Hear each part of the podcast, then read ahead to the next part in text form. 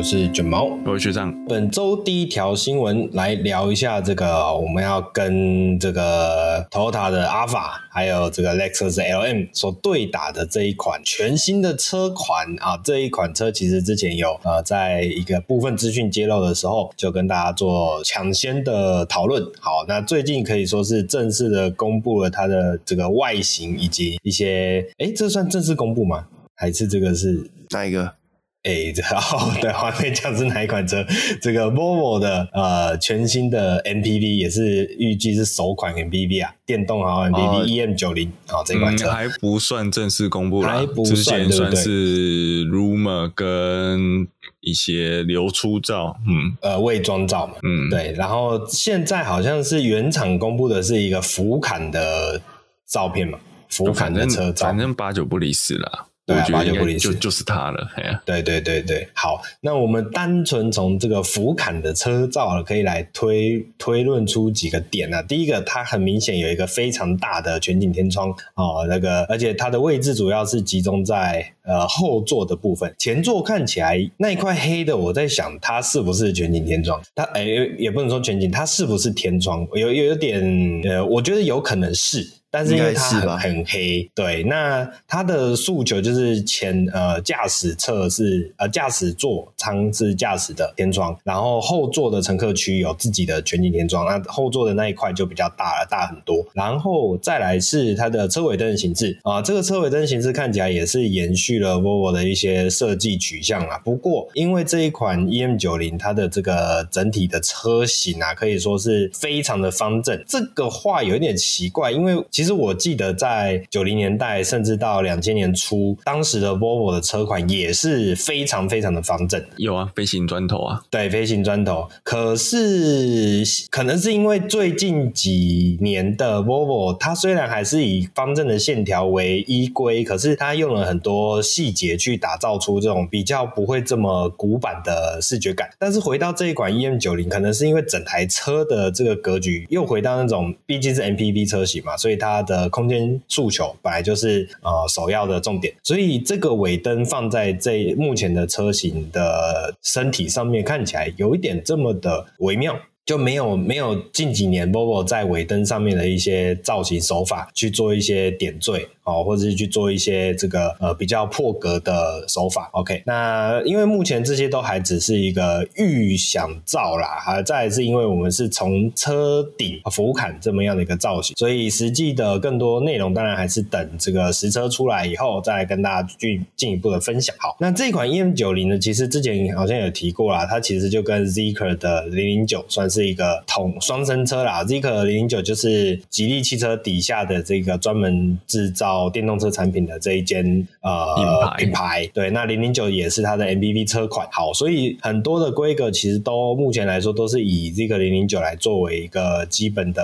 呃参考。那比如说像呃这个零零九它的尺寸呢、啊，就是五二零九、二零二四、一八六七这么样的一个很大台的车子啊，然后轴距是三二零五这么样的一个尺寸。那那续航里程呢、依照 CLTP 的标准来说，有到八百二十二公里。好，这是。一个目前以极客的这一款车的一些资讯所做的参考。好，那最终这一台会不会成为下一个世代的飞行砖头呢？这个就要再继续观察下去啦。好，我觉得是飞行运兵车啊，飞行运兵车没有飞飞行棺材啊，可以这样。哎，我知道了，棺材不好，没没，以前是飞行砖头啊，这一款可能会是那个大家有没有去那种花园会有那种空心砖，更大颗的，嗯、飞行空心砖。好啦，对，那这个我我不晓得，因为我觉得两位一定都对这一款车没有没有基本的兴趣。OK，那可是我们还是来简单的推论一下的，这一款跟这个我们上礼拜才聊。好的哦，Lexus LM 或者是它的双生车 Toyota Alpha 比较起来，你们会觉得它有什么优势吗？我觉得它的它的定位应该会在打的是 Kia 那台吧？Kia 那个叫什么？Kia 的 Koostin 吗？不是，Koostin 太小了，Koostin 是 Carnival，Carnival 对不对？Carnival，我觉得 Carnival 的 Carnival 更小一点吧？Carnival 是也是有五米吧？五米一。我我的想法会是从极，因为它毕竟跟极氪零九是双生车嘛，那其实就看极氪零九在中国大陆是打什么车。嗯，极极氪零九在中国大陆是夹在阿法跟 LN 中间，哦，以价格带上。嗯，哦，它是等于是的确在极客的供极客的销售人员在讲的时候，就是在介绍这台车，其实就重点就是它其实是要打阿法，嗯，但是它又贵一点，它要用有用阿法的级距达到 LN 的品质。嗯嗯嗯，所以他们做了很多舒适性的设定，所以极氪零零九在六座的部分是超舒服的。嗯嗯嗯嗯嗯，那是它的一个特色。那我觉得你说如果打全球的话，其实好像。欧美也没有对 MPV 特别有兴趣哈。对啊，我觉得目前这一款车都还传闻是以中国市场为前提啦。那后来之后会不会推到国际市场，其实就可能也要看这一款车实际的呃销售状况吧，看它的火热程度如何。不过赵学长刚刚这样讲的话，我觉得他的目标应该还是要以 LM 为基准吧，就是嗯，毕竟以品牌价值来说，品牌对啊，对啊，对啊，对啊。然后在中国市场上，他也要去跟本本身的极客零零九去做一个市场区隔嘛，所以在更往上打，我觉得是比较合理的。好，那就再等等。不过我觉得有一个点就是说，零零九是零零九跟这个 EM 九零嗯是纯电车哦，所以 Toyota 有纯电系列的 MPV 吗？目前还没有。目前还没有，我懂你的意思，就是它还是有一个新能源车的光环在上面。对，好，那就是这个这个好，龟龟咳的非常的严重啊，想必是暗示我们赶快进入下一题。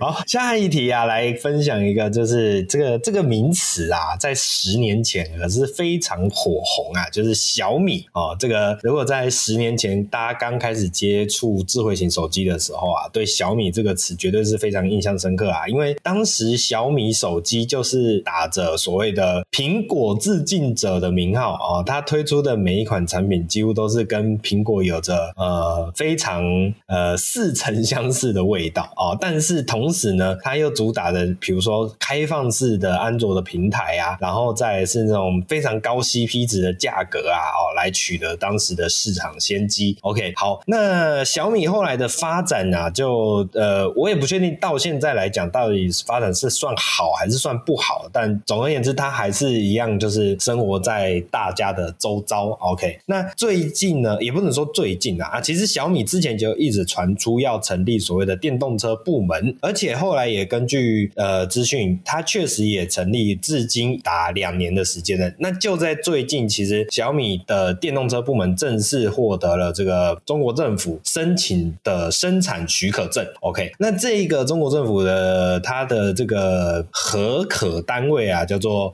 大陆国家发展暨改革委员会。那这个这只是取得所谓的生产许可哦，后面的车子还能不能上市，还要再经过另外一个是工信部来进行所谓的新车审核。那审核完毕之后，才可以来正式的贩售。所以这是两件事情。那刚刚所提到这个大陆国家发展暨改革委员会啊，我这里呃还是忍不住的想要查一下，这个大陆是真的。大陆还是是是还是是自动翻翻译的那个大陆？我查一下。好，这个所谓自动翻译这件事情，就是有一个笑话，就是当来宾讲大陆的时候，在某几台电视台就会自动字幕会翻译成中国啊，可是某几台在讲来宾讲中国的时候，就会自动翻译成大陆。我觉得很神秘的翻译系统。哦，OK，好，果然是自动翻译。好，那我来这里来纠正一下啊，这个中华人民共和国国家发展暨改革委员会。那刚刚有提到啊，这个改革委员会的目的是什么？其实是因为前前几年啊，这个大概是这五年的时间啊，中国市场上有太多的这种 PPT 造车哦，这么样的事情发生，就是这些卖呃这些所谓的电动车品牌啊，或是电动车厂家，都不是为了真的要做出。车子，而是为了要骗补助啊，或者是诓钱啊，这个骗投资啊，类似这么样的一个状况。所以呢，近几年呢、啊，这个国家发展暨改革委员会才会呃，等于算是介入市场，去实际去审核，哎，你到底是不是真的有资格、有能力啊，去可以去贩售，呃，可以去生产这些电动车。所以经过这么样的一个委员会。的审查以后，就可以呃让市场更为干净一些。那也因此呢，现在在中国要生产或是呃打造电动车品牌，并不是一件简单的事情啊，甚至是连呃 Lucy 哦，这个 Lucy 我们之前也聊过嘛，就是一个呃当时在美国号称是特斯拉杀手的这样一个新创电动车品牌，Lucy 的这个美国电动车厂啊，其实似乎也想在中国去去做生产布局，类似这样的一个行为，所以他也向了呃这个刚刚提到的改革委员会去申请，那至今也尚未通过。OK，那有没有政治因素在背后啊？那这个我们就不多谈。那重点就是小米电动车终于有机会可以真的呃来到市场上跟大家见面。那小米的这个电动车款呢，其实之前就有在这个一些测试路上测试的时候被捉到啊。那其实原厂也有透露，也有发布过这种基本的外观造型的这个广告啦。所以这一款这一款轿跑车啊，呃，其实也不能算轿跑车，它其实就是有跑格的四门轿车。OK，它会以 MS 十一啊，MS 一一这么样的一个名称啊，来到市场与大家见面。好，那目前能够得到的资讯，我觉得其实也不用先说太多，等到有更清楚、更明确的呃消息以后，我们再跟大家做分享啊。主要是让大家知道一下，哎，小米啊，以前是做小米手机啊，后来一些小米家电哦，现在现在在台湾比较红的，还比较买得到，大概就是什么呃小米的扫地机器人吧，大概是这样子。OK，好，所以小米这个机啊，小米打气机哦，对对对对，不错用，我我真的说不错用，哎，对，蛮喜欢的。我自己是用那个小米的车上的那种无线充电无线充电支架哦，我自己也觉得还不错，质感跟呃功能性都有到位哦，对对，所以小米也是有蛮厉害的地方。偷偷问一下，哎，这个接下来小米麻烦发个业配好不好？哎，对对对，哇，我问一下，你那无线充电是多少功率的，知道吗？哎，十五、十八？没有，我记得再更大一点哦，所以可以做那么大。好，那有点兴趣，改天也给你看看。好啊，因为我最近也在想说，要不要。弄无车子上弄无线充电，你那个是万向头吗？球头？它是球头，没有错。哦，那应该可以换。我有支架，不知道可不可以套得上去。我们改天来试试看。好，我的是，我现在看应该是二十瓦的，当时我买的应该是二十瓦。私讯聊，聊啊，私私聊，私聊。再再讲下去就真的要收钱了。再讲下去，龟龟要再咳嗽了。好，那既然聊到了电动车了，下一个新闻其实也是跟电动车有关系啊，福特。哦，福特因为这个电动车的投资啊，亏损其实是超出他们的预期啊。那这其实也不算新闻，其实好几个月前啊，这么样的消息其实就一直在呃有在传，就是呃福特因为投资新的电动车事业，其实还蛮呃迟迟尚未回本呐、啊。OK，那最近呢，则是传出啊，呃将有三款福特的燃油车将会被淘汰出局，也不能说淘汰啦，就是呃要收敛产品线啊，所以要跟大家说。再见。好，那目前呢，预计会被砍掉的就是酷卡啊，以及这酷卡在国外其实会叫做 Escape。OK 啊，酷卡酷卡 Edge，Edge 是算大型休旅车吧？哦，在台湾曾经有机会出现，但后来没有哦，真的来到市场。然后再来下一个是 Transit Connect 啊，这一款我记得没错的话，应该是类似商务车款。OK，这三款车呃蓝这三款燃油车将会跟市场说再见。一为了未来的电动化做进一步的准备。OK，好，那目前的福特的电动车业务啊，得到的讯息是说，比起原先所预期的呃亏损来的更高啊，整体来说高达了四十五亿美元，也就是说折合台币大约是一千四百万左一千四百亿啊，不好意思，一千四百亿左右啊。那这也导致呃福特目前很多的电动车生产计划必须被延后啊，所以原先所定出的二零二六年两百百万辆的这个目标，到至今为止其实也很难达成呐、好，那呃，福特是认为呢，第二代的电动车平台啊，呃，可以降低成本以及复杂性，啊、呃，也能够进一步的把让电动车的利润提升近百分之八左右。但是呢，这个投入大量的资金去做这一些投资啊，势必就会有所牺牲呐、啊。所以也因此，目前要去精简所谓的燃油车款的产品线。所以就我们刚刚讲的那三款车会慢慢的呃跟大家呃说再见，是有点可惜啦。不过我觉得这应该是应该是国际市场的主要市场上吧。像比如说台湾的话，我觉得台湾的酷咖会继续卖到不能卖为止。嗯、我自己的推论呢，对，哎，酷狗还没有撞过，对不对？还没有撞过是 T N K 还没撞过，好像还没，好像还没。然后会卖到他撞的那一天，那一个，哦、那一 撞完即下市这样子。没有啦，我想酷狗应该是耐撞的啦。对，应该不差啦。对，对然后不是最喜欢讲说这个硼钢哦安全性，对不对？呃，大家可以期待。硼钢也有分不同等级的硼钢啊，不是叫硼钢就很厉害。呃、但我不是说酷咖。不厉害了，是是是是，还是有分的，是是是。不过我现在比较好奇的是，下一代也不是下一代，小改款的酷咖到底有没有机会在台湾上市？哦，小改款那一那一个就是之前跟大家聊过，呃，它的车头灯接中间有日行灯串起来的那一个版本，然后车头造型也跟目前的呃 Focus 比较接近哦，就是整个盾形会比较扁这样的这个造型，所以我还蛮期待这一个版本的酷咖呃有没有机会来到台湾。哦，这也是一个目前我不确定啊，呃，没有风声。OK，那呃，两位会期待这个版本吗？还是还好，就是现行款就是卖到结束就好了？那我觉得现行款卖到结束直接电动化吧，也没剩几年了。哦但但你也得看，因为目前原厂的电动版的酷卡是还没出现嘛，现在国外只有油电款嘛，我记得，对吧、啊？所以到底有有没有机会接得上了，这就得要再观察一下吧。不过我觉得小改的外形有比较好看的，嗯，我很喜欢我自己觉得前车头那种，其他车头有点像家族更大台那台。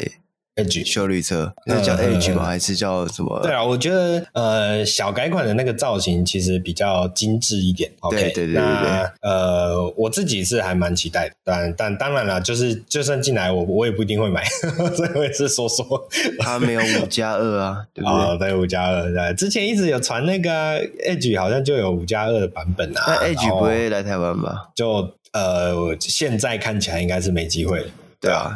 对对，可惜可惜可惜。好，那接下来下一条新闻来来聊一下。哎，哦，刚刚才讲没有五加二嘛，现在给你一台直接大的。OK，这是呃，Volkswagen 的福斯商旅哦，推出了呃 California Concept 这一款新的机能概念车。OK，呃，怎么样的机能法呢？它其实就是一个强化舒适性以及露营用途的这一款新的概念车。好，那这一款概念车呢，是以 Multivan T7 来为基底打造，啊，本身采用了 PHEV 的这个油电混动系统，然后呃配上了这个，这算是车顶上掀式车顶吧？好，这个上掀式车顶，我我没办法判断它是拿来当帐篷用的，还是是那种人在车子里面可以直接站高一点的。对，那个这个睡觉的地方嘛，那个是这应该是睡觉的，对不对？卡利福尼亚的惯例就是有一个掀顶的。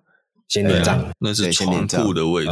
对对对对对对，是是是，OK，好。所以这么样的一个车子啊，可以说是完善了非常多的这个露营机能啊。那这款车呢，除了刚刚所提到的啊，它还可以利用呃车子本身，因为刚刚有讲到它它是使用 PHEV 的这个混动系统嘛，哦。所以它其实是有电池的，有大电池的，所以它可以利用车子的大电池、锂电池啊去做十二伏的供应。所以你在露营的时候，你就可以接着卡拉 OK 机 啊啊，哎、欸、是卡拉 OK 机吗？哎、欸、不对，哎十二伏好像好像不能接卡拉 OK 机哦，还不行，对，好像不行啊，不好意思啊，转啊，要用转接嘛。对，其实又有风险了，毕竟不是原厂的变压设备。是是是啊、哦，这个纠正一下啊，这是十二伏的供应十二伏的电源呢啊，当然至至于要怎么利用，就看大家自己去。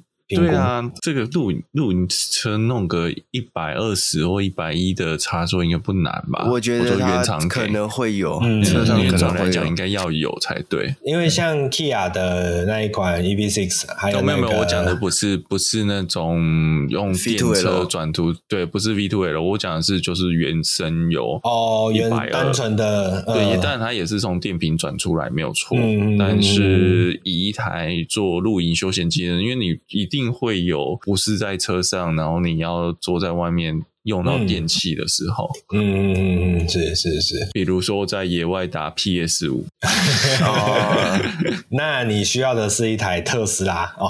OK，好好，那这一次呢，California Concept 它使用了一个跟以往比较不一样的设计，是它的车侧滑门呐、啊，在两侧都有哦。以往是只有在右侧啊，这一次是两侧都有车侧滑门，所以在上下车啊，以及这个呃东西的这个装。装载的呃方便性上面都能有所提升呐、啊。OK，好，欸、然后我讲一下它这个车，欸、是这次改成两侧滑门，最大的好处是它可以把厨房拉出来外面哦。因为过是是是过去只有单边，最主要的原因就是因为驾驶侧内侧有厨房，就是有瓦斯炉台的设计，嗯、所以一直都是只有单边。嗯嗯嗯那这一次它改成可以拉出来之后，我觉得解决很多人，因为像 解决很多人。解解决很多人的问题啦。哦，是是是，相信台湾很多人是不喜欢在车上煮东西的。应该很多人买加州号是没有，几乎没有用那个炉子，顶多煮煮水而已，不太可能会在车上煮一些会有味道的有味道的油烟呐，对啊，对对对，所以可以拉出来是真的方便很多，但是拉出来还是要加个那个挡挡油烟的东西在在那个门边，是会比较好。是是是，然后哎，可是我现在看到内装照嘛，它的上掀顶是没有车顶，就是如果照我们刚刚推论，它是车顶帐篷的功能的话，好像不太。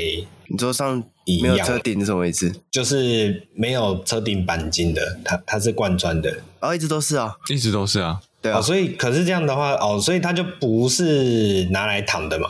它是拿来躺，没有它会，它有一层那个类似像天窗的那那个隔板，有没有？就你上去承重，它可以可以承重的，可以承重两个大人。对对对，哇，那还不错。它它的睡法基本上是因为你看它是一个四座车，虽然它这么大台，还是一个四座，它的睡法就是两个人睡上面，两个人是下面打平睡，是。总共四个大人。哦，了解。那这样子上面在动，下面在动，不知道会不会车子共振？哦，不是。好，那刚刚有提到内装是这样的话，应该不会分啊，也是有可能分上下车。我们想说应该是四个人一起吧。哦，哇，这个这个超出原厂的设计规范啦，这个出问题的话 自己负责。酷炫受不了，原厂会想说：“哇，这城里人真懂玩呢。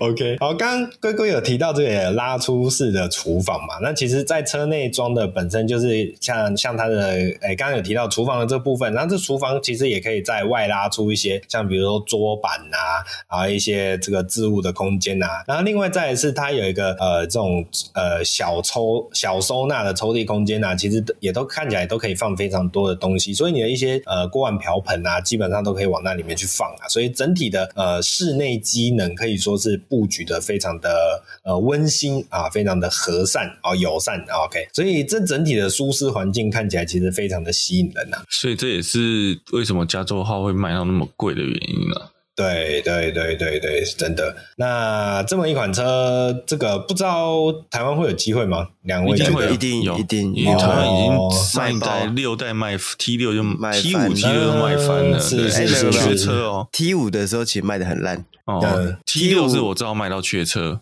对，因为那时候 T 五有一个很有趣的故事，就是因为实在卖的太少，所以坏的时候原厂不会修。之前就有 车友社团有有那 T 五的 California 就放在原厂，好像是这车顶架坏掉还是怎样，反正就修很久，因为卖实在太烂了，所以他们也没有去研究说车要怎么怎么处理。然后一直到 T 六，因为 T 六刚好碰上疫情期间，然后露营潮大热，所以这个车就大卖，卖到现在缺车。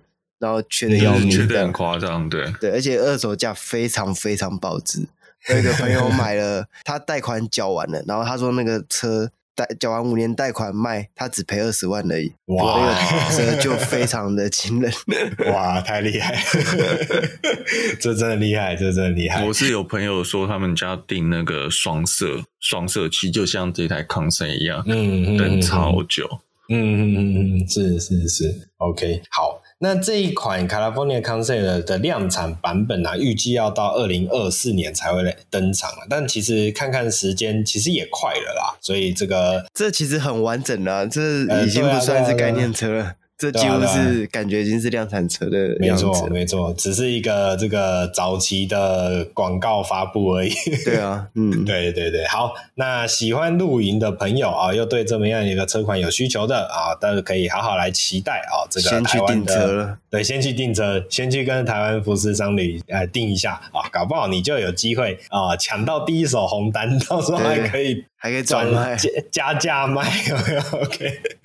不过我觉得有一个比较特殊，是我现在看到这一台车，好像它的棚室外棚那个，一分讲天障，因为它是左右都开，以前是只有左边那个哦，以前右边是没有的。哦，你你说的是顶棚的那个，就是对拉门外延伸的那个。哦，是是是，之前是，对对对，之前之前是只有方的左边单棚嘛，那现在看起来右边不知道它是好像是几。也是车子内建的，多了一块三角形的，以前是小片。对，我觉得这个是跟上一代一个蛮大的不同。嗯嗯，但这个东西你说要在另外一边再加一个这种拉棚，也是也是办得到的啦。对，但是内建的感觉就是不一样，就是很尊爵，嗯，尊爵不凡。嗯，对，因为上面有福斯的 logo。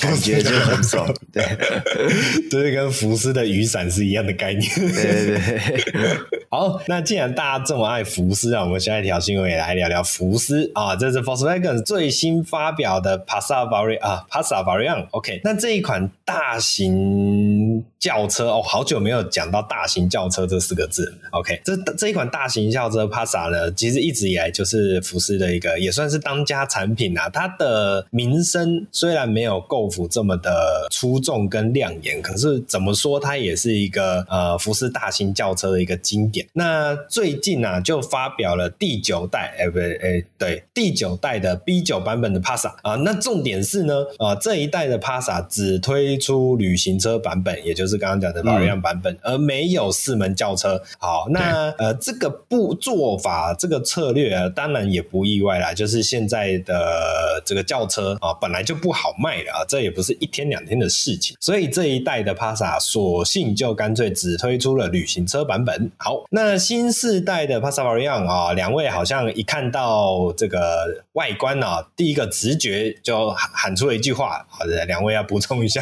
Golf Variant 没有没有，Golf 放大版，对 Golf Variant 的放大版，呃，放放大的 Golf。对对，然后因为我觉得以前 Golf 跟 Passat 的脸孔或者说正面的那个精神看起来是不一样的，Golf 你就觉得哎很年轻很运动，Passat 就非常的沉稳。比较成熟，就讲白一点，就是老人车啦。哦，对对对，对。然后后来阿提昂，你说阿提昂也跟 GoPro，你一看就知道不一样的车嘛。嗯，但是这一代不知道为什么这个比例上，第一个一看就觉得，嗯啊，不就一台 Golf 嘛。然后你仔细再看，就啊，它比较大台，对，大台的 Golf。然后，但我觉得它有一个不同的地方，就是它的引擎盖的部分，我会觉得是 Golf 跟 Civic 的结合。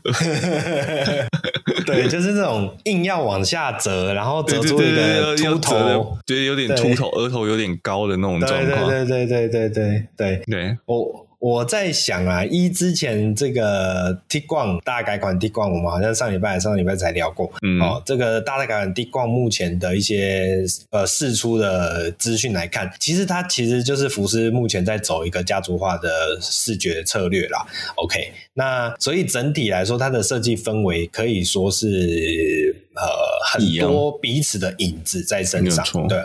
尤其是这个，也是啊。对，我正想讲这个尾灯，就是我们上礼拜才在聊那个大改款的车尾的一些新的设计风格嘛，再跟大家讲，比如说贯穿式的，有点像 T Rock 的，或还是 T-Cross 的那一个车尾饰板，哦，串联起来的车尾饰板，然后再来是字标放在下面的正中间的这几个元素，哦，在目前新发表的 Pasavarian 上面也都看到了这些设计元素。那我觉得。其实这整台车看起来不会丑，可是就是这几个元素兜起来，我觉得不是这么的亮眼，就没有没有以前看到 Volkswagen 的掀背车那种兴奋感。嗯，应该说你，因为我觉得可能有一个不不原因，是因为胃口也很不巧被阿提亚养坏了。嗯，然后阿提亚是一台真的很漂亮的车。嗯嗯，啊然后那时候他的阿提昂的旅行车款，大家就哇，这台车真的是算梦想车之一，只可惜台湾就没有进 R 版了哈。那我觉得真的是算遗珠之憾。对，但是帕萨这个一出来就觉得，嗯，就但但大家可以一起，帕萨本来就是一个比较中规中矩的车子。是是，所以它不会像阿提亚那么的运动化，不会像那么的酷炫，嗯、不会像那么的炫那样那么的流线。嗯、虽然这样讲，它的风阻系数也到零点二七 D 的 CD 的样子，其实已经很低了。嗯，那但你会觉得它就是一个没有那么没有那么多惊喜的车子。对对，真的对吧？整体来说有点，不过我觉得不会到可惜啊，因为对我来讲，看到车就是这样。对，Golf 让我就觉得它本来就没有到很好看，它不。不会丑，但是相较于它的兄弟车款，像是呃奥迪的同类型的产品，或者是 Skoda 的同类型产品，我就觉得它的整体造型就是比较偏嗯，没有什么特色的感觉哦，我自己的感自己的感受啦。OK，那这个新世代的 p a s a 呢，它的车长啊是四九一七这么的一个长度，比起 B 八的版本还来得更长哦。OK，那可是我觉得还蛮特别的，因为我现在看资料，它是使用。跟 Tiguan 以及 Golf 呃八代 Golf 相同的底盘就是 NQB 的 Evo。那其实福斯的车系后来都使用 NQB 底盘去做延伸啊，这也不太意外了。只是为什么这一代的 Passa 要做的更长，这是我有点讶异的地方。因为它本身本身就已经是一个大型车款了，这个做的更长会比较好卖嘛？没有，就是这个样，通货膨胀，车子也在长大。哦，这样子。以前我们就讲，我们就指标性车款三系列，二十前年的二十、嗯、年前的三系跟现在三系列差多大？嗯，对对对，这这是这倒是没有错。只是我没有想到是这个通膨还继续在增长，你知道吗？就是我想说，可能到到前前两年、前三年就差不多该停了，就是小朋友长大抽高。啊，抽到十八岁也该停了吧？结果现在二十二岁了，还在长大的那种感觉。嗯，就营养越来越好啊。哦，是是是，有道理。那刚刚讲的车长嘛，那再来是车宽也加宽的，来到一八五二。那车高则是维持不变一五零六。所以这样子整体来说，车子的低趴感，我认为应该会更为显眼一点点。那轴距也来加长了，来到八二八四一这么样的一个尺寸。所以整台车其实是拉大很多，就是帕萨本来就已经是大型房车了。又再更拉大，好，那这就是看他们的呃规划是什么。那目前呢，预计啊，像是它的车型可能会有。Pasa Business 啊，Elegance 以及 R-Line 啊，这些就是老朋友哦，也都会再出现。呃，也会依据不同的车型去配备不同的铝圈嘛，这样的设计设定啊。OK，那其他的部分目前呃，像比如说内装的部分，整体来说看起来就是呃很有福斯的内装味，然后稍微科技感可能再稍微提升一点点哦。当然就是一运用一些比较简洁化的线条设计，让整台车的这个科技风格啊、哦、稍微。提升，但整体来说就是服饰那个老样子。OK，我要稍微提一下，就是它 R-Line 的椅子是有差别的哦，嗯、差还差蛮大的。嗯嗯嗯。然后内装的那个中控台就变成十三寸的液晶屏幕，是，但它是有十五寸可以选。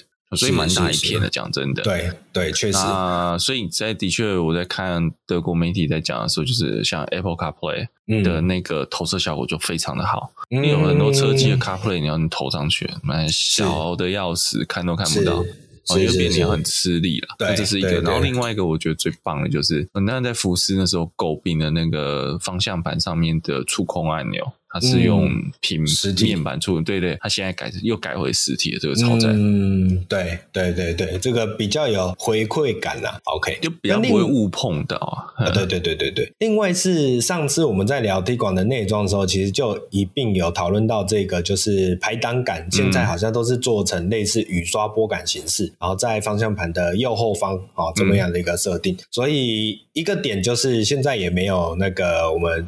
以前讲的那种小鸡鸡排挡杆也没有、嗯、啊。第二个点是这小鸡鸡都把你剪掉了，都剪掉了，没错。那另外一个点是这一款车没有看到我们上次在 Tiguan 的一些、啊、没有那个旋转的，对对对对，我我不确定那个旋转，它那边变成手机充电座了。对对对，所以这样看起来，那个旋转会不会真的就只是一个概念的设计啊？个对啊，就要在后面要再继续观察。好，那这一款这个大改款的 Passa 呢？之后，哎，台湾现在还有在继续卖 Passa 吗？没有没有，台湾 Passa 已经没有了。从阿提昂进来以后就，阿提昂进来前就先停掉了。哦，呵呵呵，可是我记得现在阿提昂好像也差不多要要差不多，我觉得他是该卖的也卖的差，就是该会买的都买了。嗯，对啊，本来就不是一个销量那么持久的车。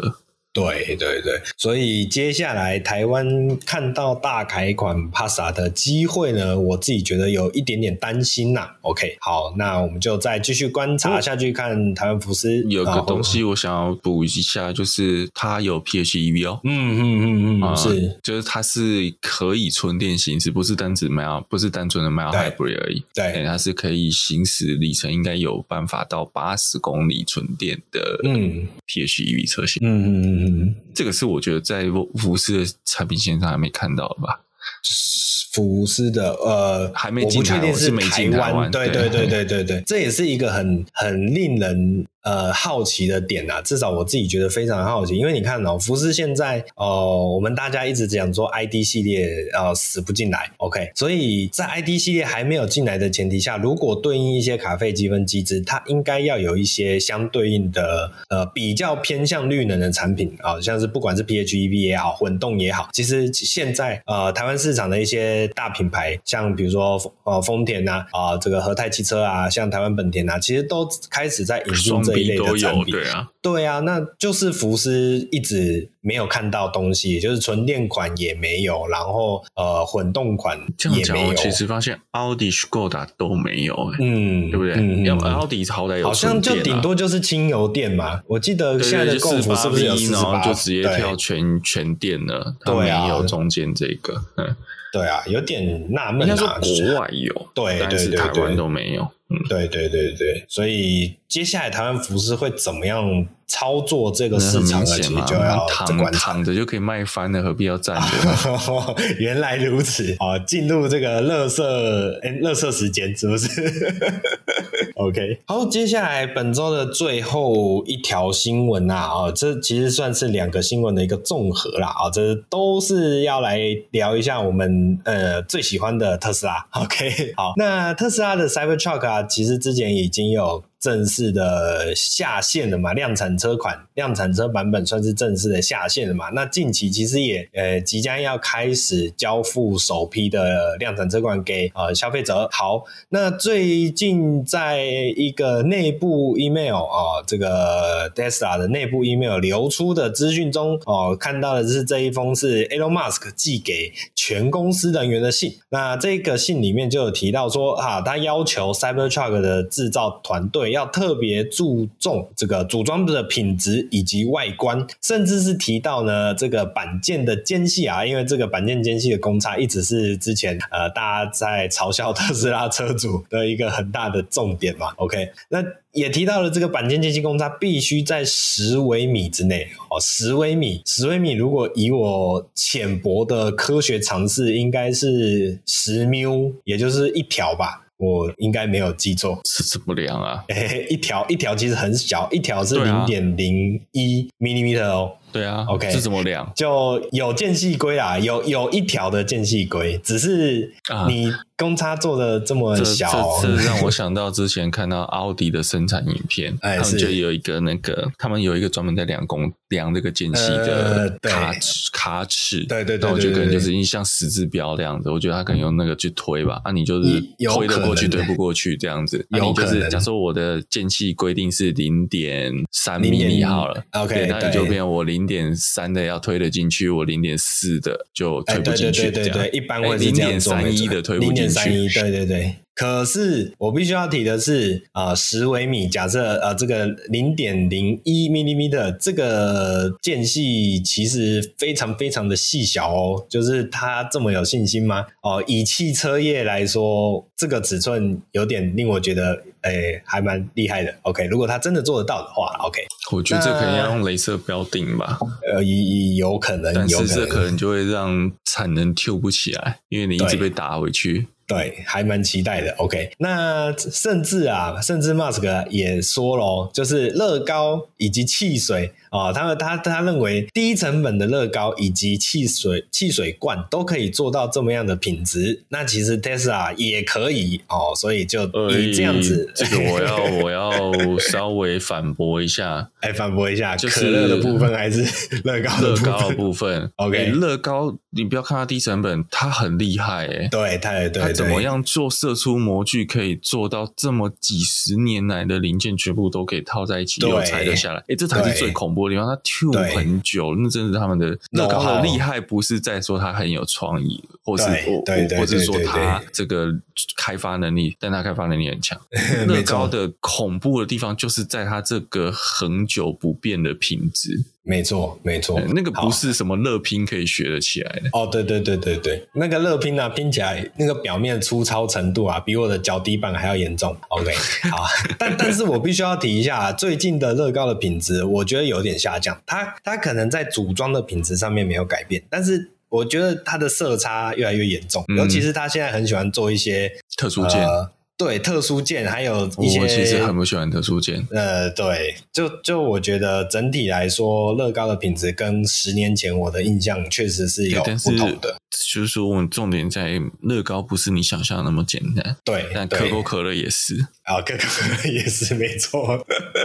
这个里面到底放葫芦里到底卖了什么药啊？其实也是这个众说纷纭。还真的是加药啊！哎，对，真的是药啊。这个可口可乐以前好像是感冒药，然后嗯，对，后来曾经还有骨科碱。哦，对对对对对，啊，后来是真的是太受欢迎了，所以才变成饮料。好好，那刚才聊到这个 Tesla 要求哦，这个呃，不，讲错了，Musk 要求 Cybertruck 将是呃公差历史以来公差最小的产品。好，那代表 Musk 对于 Tesla 的品质啊，可以说是有非常的着重啊。好，但是下一条新闻就会让大家打一个大问号啊，那就是 Tesla 国外有一个 Tesla Model Y 的车主在检查。他要检查他的刹车油壶的盖子有没有确实的固定的时候呢，意外的发现他的 Model Y 的副车架上面居然有一条很大的裂痕。那这一位车主呢，叫做 Nizar Kamel，OK，呃，这个。这个名字啊，大家可以自己去搜寻，在后面加上 Tesla，就会有很多相关资讯。所以我是想表达说，这不是道听途说的。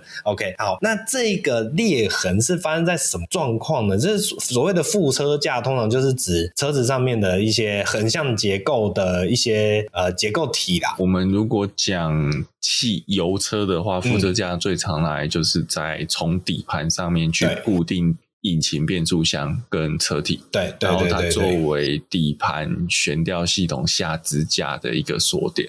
对，没错，没错。所以其实光是这样听描述就可以知道，它其实是一个非常重要的结构件、结构体。那呃，Tesla 的 Model Y 的副车架，它使用的是这种所谓的呃压铸、铝压铸的工艺啊。那这个之前我们也聊过不少次，就我记得叫什么 Mega Mega 夏娃哥哦，一时想不太起来，不好意思。好，总而言之，它是一个所谓的铸造件。那以往的传统油车的做法都是用所谓的钣金焊接，嗯，不好意思啊，嗯，mega casting 吧，哦，mega casting，哦，就是 casting 就是铸造的意思，巨型压铸机啊，对对对对对对对，好，那刚刚再继续补充啊，传统油车通常都是钣金焊接，那钣金通常比较不容易有裂痕呐、啊，而并不是没有，是比较不容易，它在生产的过程中比较容易把这些有问题的材料排除掉。好，那铸造就是另外一个问题了，因为铸造它是把这种有点呃液体状。的金属呃放到了这个模具里面，然后去加压而产生出来的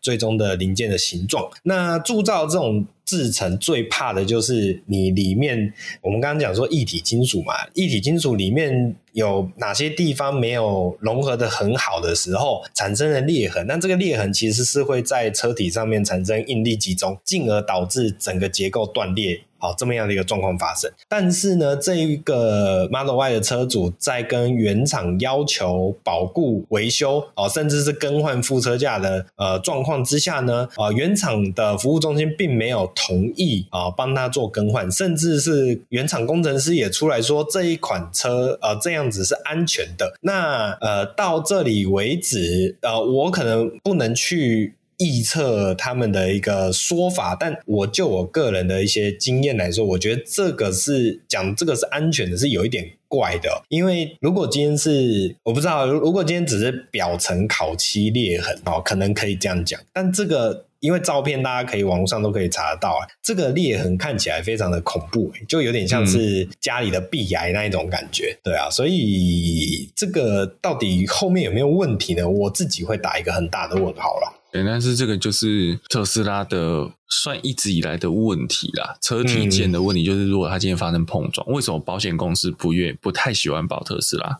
嗯嗯，因为它只要一撞，它要换东西都是一大片。对，它不像，对，它不像其他车可以闪着换弯掉的。就像讲到这个副车架或者是悬吊，哦，我就我就把支换歪掉的支臂换掉就好了嘛。对对对对对，或者我就把这个副车架的某一部分，它是好几个部件拼装在一起，我把它拆掉就好了，就不是你现在要换一整个。然后你因为车体也是压住的，你一撞哇，你要么就是切车体，要么就是整个一大片要换掉，嗯、都很贵。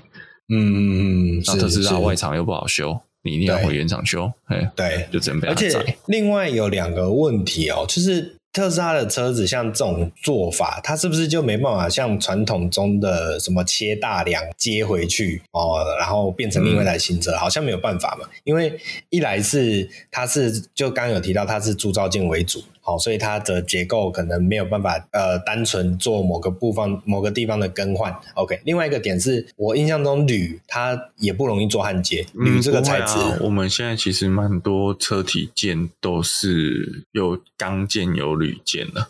对对对，可是以这种所谓的外厂技术来说，嗯、对了，要做铝焊接的话，焊接的温度是不一样的。对对对对，好，所以这个 Tesla 的车子比较难维修嘛，这就是另外一个层面问题。但是在设计上或是在生产制造上，本身到底有没有它的缺陷？哦，这又是另外一个问题啊！我是觉得大家大家车主车主们可能自己要稍微去注意一下啊。虽然这可能只是个案，但发生的这种状况，终究还是会令人呃有点担心呐、啊。好，那以上就是我们本周的国外新闻啊。接下来请龟龟来帮我们带国内新闻吧。好，那本周的国内新闻呢，第一则是台湾保时捷啊，在上个礼拜发表了小改款的凯宴跟凯宴酷配的车型。我们上一辈有讲过这新闻吗？应该没有，没有，没有。Oh, OK，好，我不是说我还看到那很丑的，对。啊，不要这样这样，好像会被封杀，不太好看涂装的凯宴，很有特色的颜色，对对对对对，对，对，就是参展车辆之一。啊。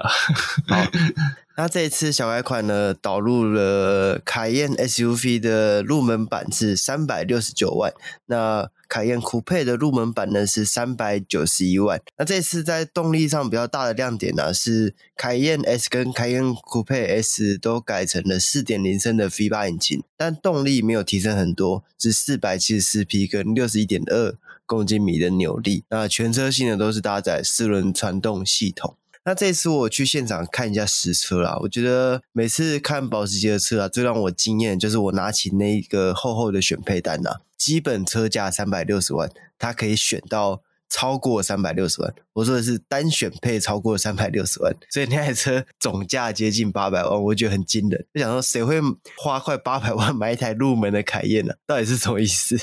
就是整车选完那么贵，它终究是一台三点零 V 六的凯宴。我觉得或有某种程度像你讲，就像我们那时候在说五二零 Touring，嗯。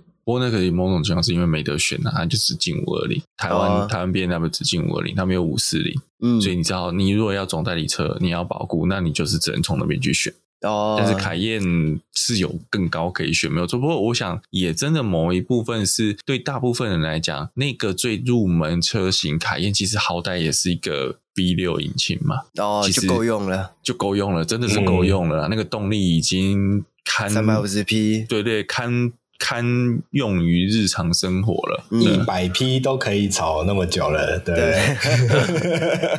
那这一次还有另外一个比较特别，就是它在副驾驶多了一个荧幕可以选配，而且这个副驾驶的荧幕很特别哦，就是你在驾驶座的角度啊，你是看不到副驾的荧幕的，因为它有，它就怕驾驶分心，还有偏光片，嗯、对，让你看不到。嗯、对对对，哦，我刚刚在想，你说副驾驶荧幕，我在想，那是不是岳母吗？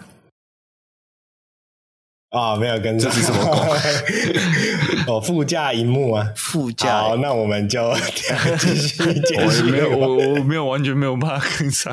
荧幕啊，台语啦。哦哦，副驾荧幕。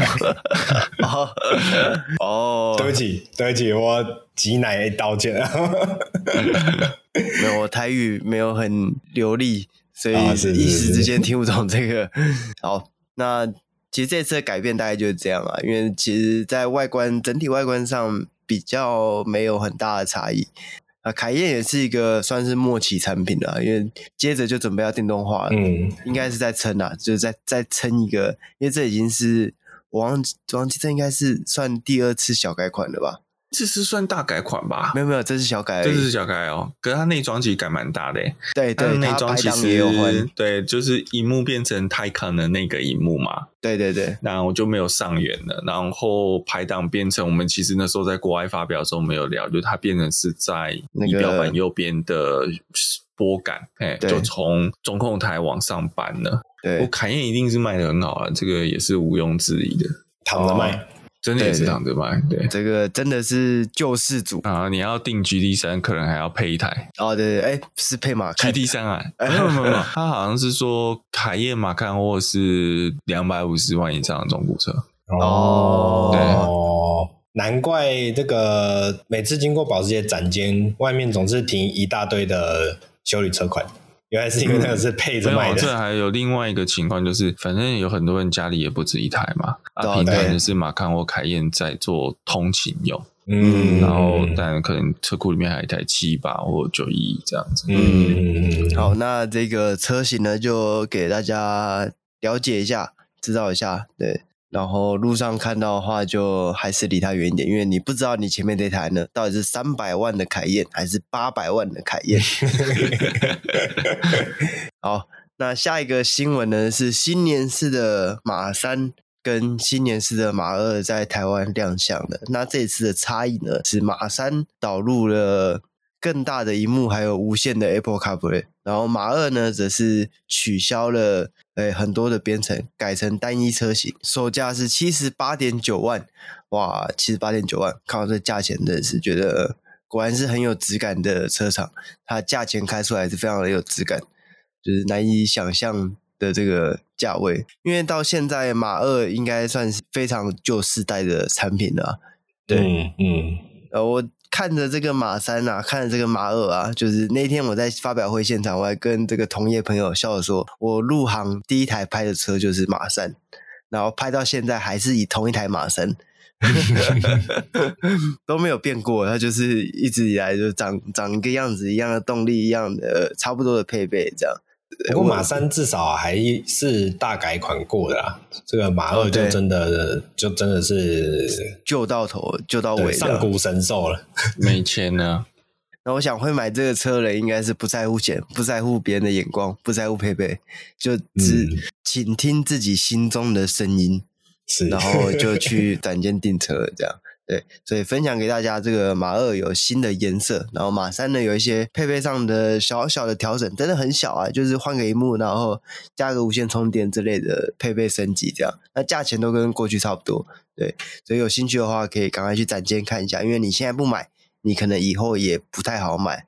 我不知道什么时候会停产这样。那接下来下一个新闻呢，算是上礼拜比较重重磅、比较重要的新闻，就是 MG 台湾呢在上礼拜正式发表了 MG 的小型跨界休旅车 LS，。那它的正式售价呢是七十四点九万。那它的配备有 Level Two 等级的驾驶辅助系统啊，全景天窗、数位仪表板，然后还有后座冷气出风口。三百六十度的环境，但比较可惜的是，台湾采用的是一点五升的自然进气的引擎，它最大马力是一百二十匹，跟十五点三公斤米的扭力。那这台车我刚好有去看一下实车。其实老实说，它的外观看起来就跟就跟 HS 一样，它有那种欧洲车的感觉。你不会觉得它难看，它绝对不会是难看的车，甚至你会觉得说，哎，这车远看的时候有点精致，还蛮。蛮帅的，这样，但当然，毕竟作为一个入门车、平价车款，它在细节上就没有表现的这么好。但是，它以这个价位来讲，我认为算是一个配备足，然后车型又好看的车了。而且原厂公布它的颜色的名字，我那时候真的想说，这我真的第一次看到苏打蓝，然后贝果橘、奶昔白、秋刀银跟墨鱼黑。后面三个我可以理解，但是。苏打为什么是蓝色的？因为苏打绿会被告吧？原来以前那个那贝果嘞？吧，贝果橘对贝果橘我也不太懂，为什么？对啊，贝果不是橘的，为什么贝果是？他发表会那个照片就把贝果调成橘色的，应该是饱和度拉太高吧？我想说，这个这个色彩我名称我真的是看了就饿了，这第一次听到。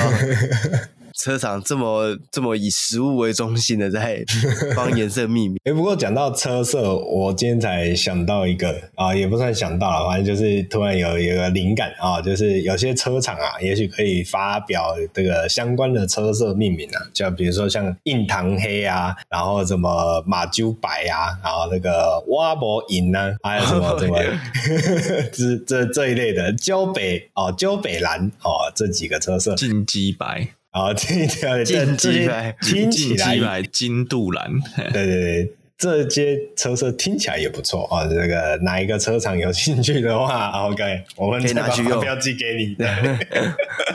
那它比较，呃，应该说比较多人会讲，就是它没有恒温，然后我看一下还没有什么。没有恒温是指那个中央空调没有的冷气吗？就是它的冷气是单纯的冷热空调，哦、就是以前传统的、啊，就是冷冷就往冷冷，哎，你想要冷一点就往冷那边转，哦、想要热一点就往热那边转，这样。嗯嗯嗯嗯。然后它的中控那台车机真的很像安卓机。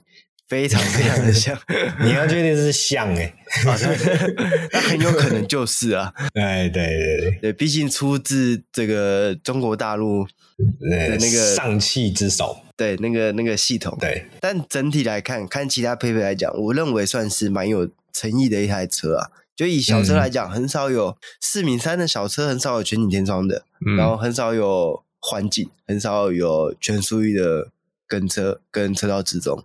哎，我告诉你，哪一台四米三的小车有给过全景天窗？U 五吗？哎，没错，这号称全世界最小的全景天窗。那现在是不是被打破了？呃，这个这你要确定它只是破而已啊。对，而且当初 U 呃 U 五也还是一样的动力，一点五升，对，然后一百二十匹 NA 先驱。哦，没有没有，U 五当时是一点六 NA，一点六，但是动力是动力数字是差不多的。其实其实看到 ZS 有一点感慨，你知道吗？就是当时 U 五像。车格啊，轴距尺寸啊，然后一些定位其实都非常接近。然后当时 U 五上市的时候，原厂有一个诉求，当时的诉求是 HRV 杀手，结果就 HRV 杀手，结果杀到现在人家二代了哦。这个 U 五的小头车，啊，人家那个杀手不不是杀手，是杀手。哦，杀手人寰的杀手，还真的叫杀手了，对。啊，然后现在看 ZS 啊，就是满满的感触啊，哦，真的就是那种既视感啊。我们希望 ZS 可以活久一点。不会啊，我觉得 ZS 很多人在说他对上 Yaris Cross 可能也不是对手，因为我猜搞不好最后 Yaris Cross 开一个哎六十九万九最入门的，嗯，对对不对？然后就来一个价钱战这样。但我觉得以 Toyota 以我大和泰的光环来看。这个 Yaris Cross 一定是霸榜，这不用说。嗯、但是，嗯力也是要在这个集聚里面占老二，我认为这个几率是非常大的。它嗯，直接配备直接吊打 HRV 或者是像 Kiss 之类的车款。嗯嗯嗯，是是。所以以后被路上国产修理车就只剩下 MG，这其实蛮有可能的。哦、有可能的。那两位对这车还有什么评价吗？嗯，我我觉得还是后勤吧。我觉得对。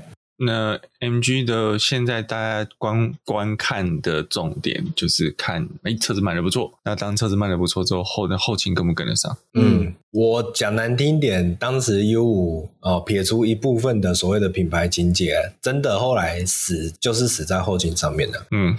对吧？所以到底光那个引擎那么多问题，就对超难搞的了。对对对，所以你到底现在中华汽车，就当然我们都知道它背后都是玉龙集团嘛。所以到底中华汽车有没有办法痛定思痛哦，解决掉当时遇到的这些呃问题啊？就是看他们的呃领导者的智慧哦，大概是这样觉得了。所以其实这还是承袭着 U 五的这个 血脉。你这样讲，这个他们会生气。你你说中国英爵会生气吗？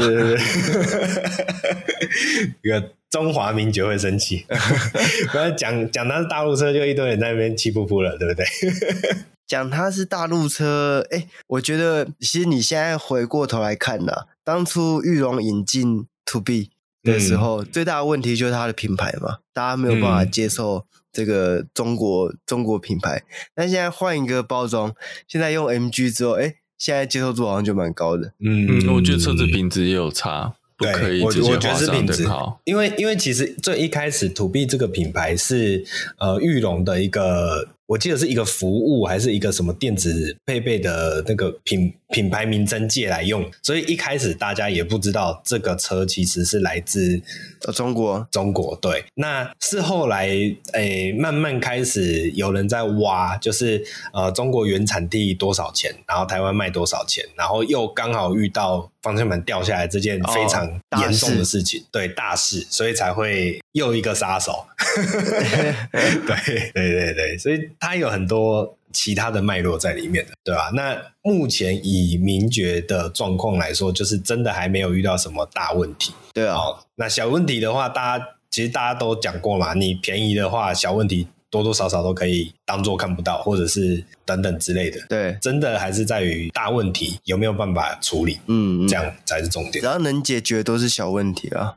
对对，那我们就接着期待这个即将在下个月上市的 Yaris Cross 能不能，诶，价钱上可以让大家亮眼，想说哇，这不给人留活路的那种感觉。这样，那本周的新闻就到这边结束了。那喜欢我们的话，记得帮我们按赞、订阅、分享，然后点出 Apple Podcast 帮我们评分留言。那我们下一位再见，拜拜，拜拜，拜拜。